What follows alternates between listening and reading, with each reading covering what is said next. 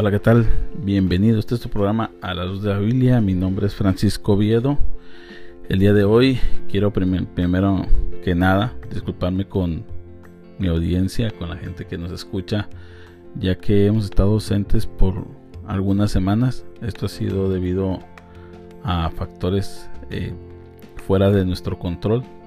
Tuvimos una visita de un huracán acá en la Florida, el cual nos mantuvo un poco ocupados, pero gracias a Dios estamos bien y estamos de nuevo aquí para exponer la palabra del Señor y seguir con el tema las carencias de la iglesia contemporánea.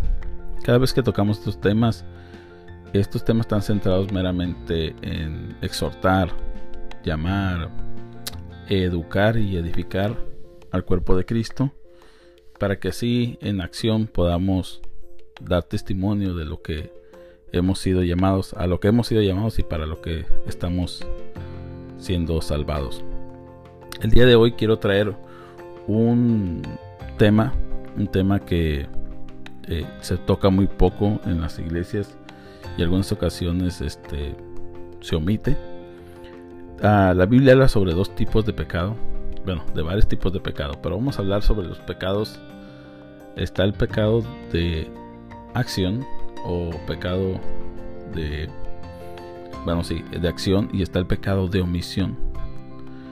Comúnmente las personas que son cristianas y que o que conocen del Señor buscan no pecar, no accionar en su pecado y dicen, bueno, yo no le hago daño a nadie, nadie, yo no me porto mal, trato de hacer la voluntad de Dios a no fallar a su palabra y a su voluntad, pero eh, hasta ahí se queda. Entonces es muy fácil, bueno, no es fácil, no es fácil, ¿verdad? Guardarse en santidad, pero es algo que hasta ahí se queda. Pero no pensamos en los pecados de omisión.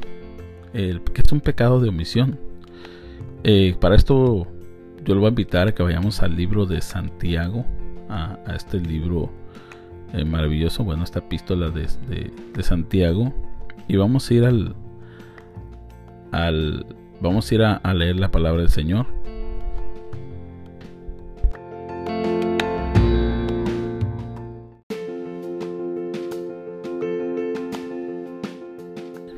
dice así Santiago 4:17, el que sabe hacer lo bueno y no lo hace, comete pecado. Un versículo muy sencillo, muy claro en sus palabras. Creo que estaría de más buscar la etimología o buscar el, eh, el original eh, griego para entender palabras tan sencillas, pero muy profundas. Este texto realmente, si nosotros vemos el contexto de Santiago, está hablando sobre acciones que estaban cometiendo principalmente el pecado de excepción de personas. Este es un pecado también. Eh, es un pecado, un pecado de acción. Y, este pecado de acción, Jesús mismo también lo habla. Y después Santiago lo, reitera diciendo, no, no, no se hagan mayores a otros o no den prioridades a ciertas personas por sus atuendos o sus, eh, vamos a decirlo así, sus, sus apariencias, sino que nosotros seamos siempre personas que miramos a todo mundo por igual y tengan un trato digno como, como Cristo ha hecho con nosotros. Desafortunadamente esto se ve aún todavía en las iglesias donde ciertas personas con ciertas preeminencias, ciertas eh, ventajas económicas siguen ocupando lugares especiales en la congregación, no generalizando, sino en algunas congregaciones. Pero realmente, ¿qué es lo que la Biblia enseña sobre, sobre que lo que es un pecado de omisión? Podemos verla en la palabra de Dios cuando Jesús habla en, en Mateo 25, en el capítulo 25, del verso 35 en adelante, creo que es hasta el el 30, hasta el 40 más o menos. Bueno, vamos a leerlo ya que estamos aquí. Dice Jesús diciendo y hablando, les dice, les habla sobre el, el reino venidero, sobre la separación, sobre las, cabras y los cabritos, o sobre las cabras y las ovejas. Y Jesús habla, estoy tratando de traer el contexto, Habla en el 35, dice, pero que tuve hambre y me diste de comer, tuve sed y me diste de beber, fui forastero y me recogiste, tuve, estuve desnudo y me cubriste, estuve eh, enfermo y me visitaste, en la cárcel y viniste a mí. Entonces los justos le responderán, diciendo, Señor, ¿cuándo te vimos hambriento y te sustentamos, o sediento y te dimos de beber? ¿Y cuándo te vimos forastero y te recogimos, o desnudo y te cubrimos? ¿O cuándo te vimos enfermo o en la cárcel y vinimos a ti? Y respondiendo el rey les dirá, de cierto os digo, que en cuanto lo que lo hiciste a uno de estos mis hermanos más pequeños, a mí lo hiciste.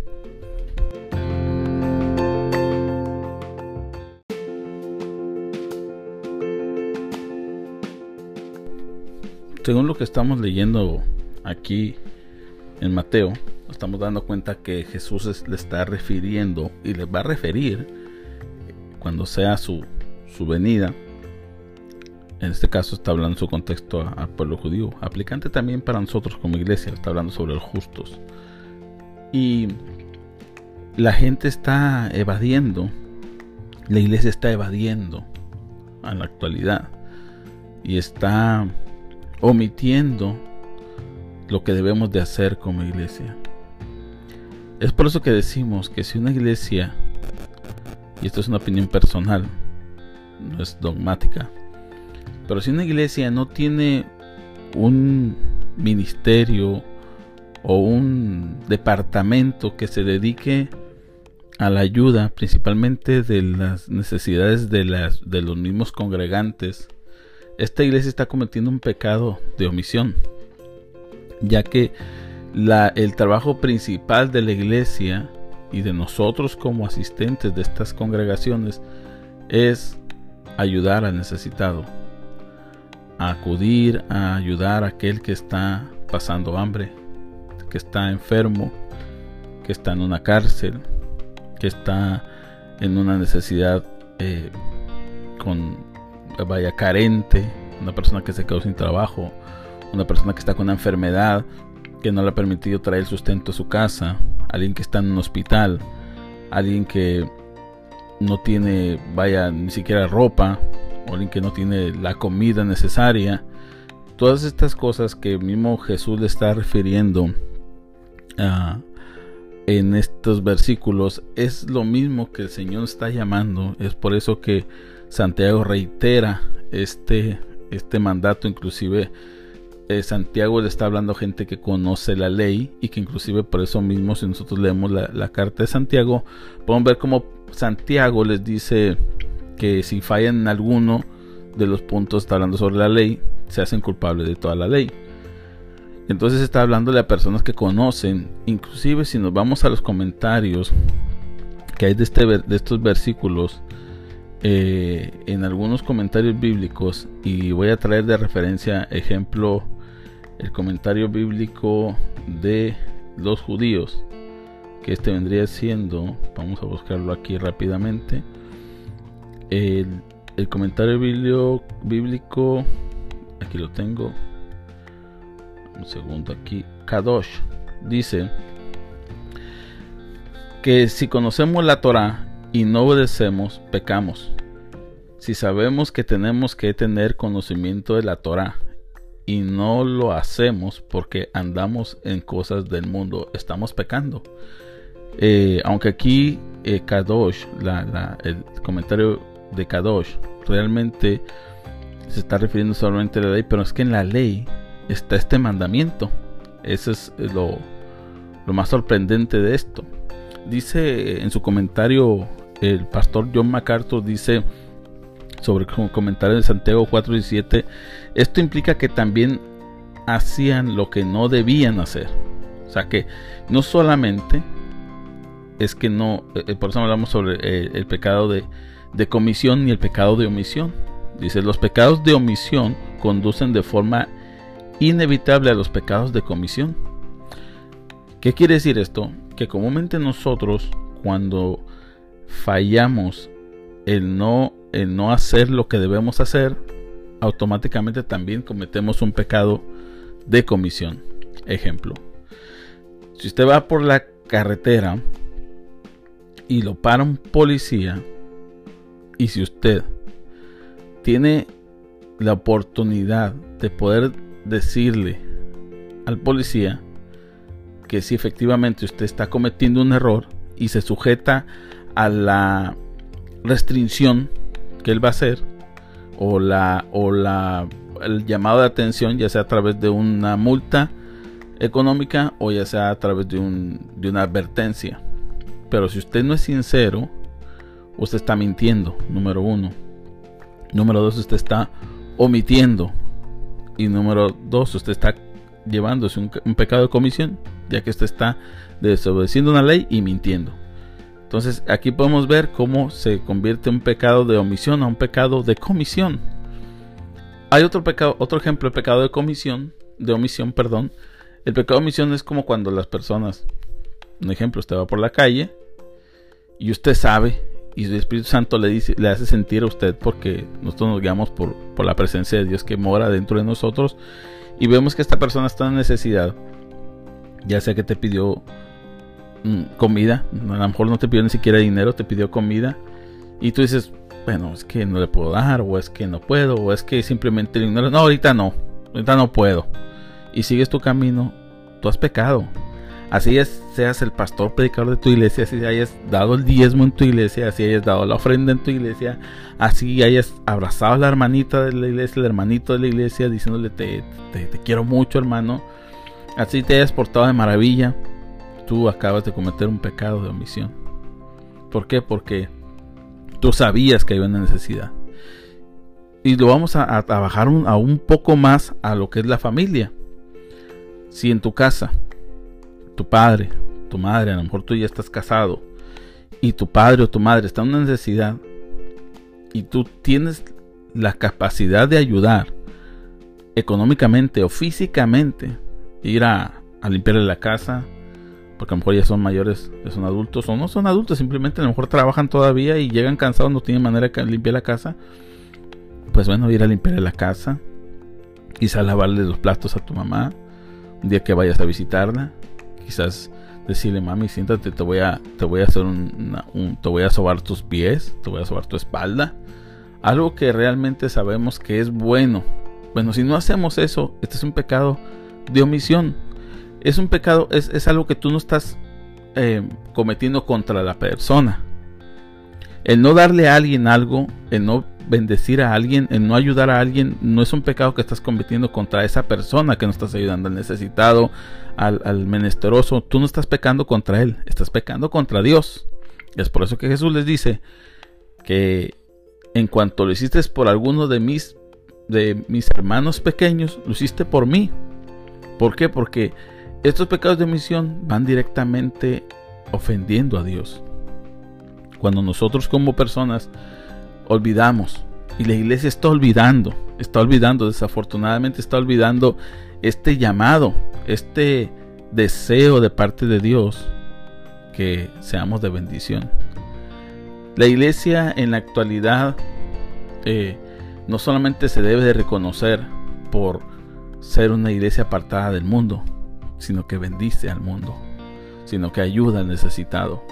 La iglesia se va a hacer ver, la iglesia no, no vinieron, no se añadieron a la iglesia, aquellos que deberían de ser salvos, no se añadieron porque se guardaban de no pecar, sino porque se bendecían unos a otros, se ayudaban unos a otros, dice la palabra en, en el libro de los Hechos, que estaban juntos unánimes todos los días compartiendo el pan.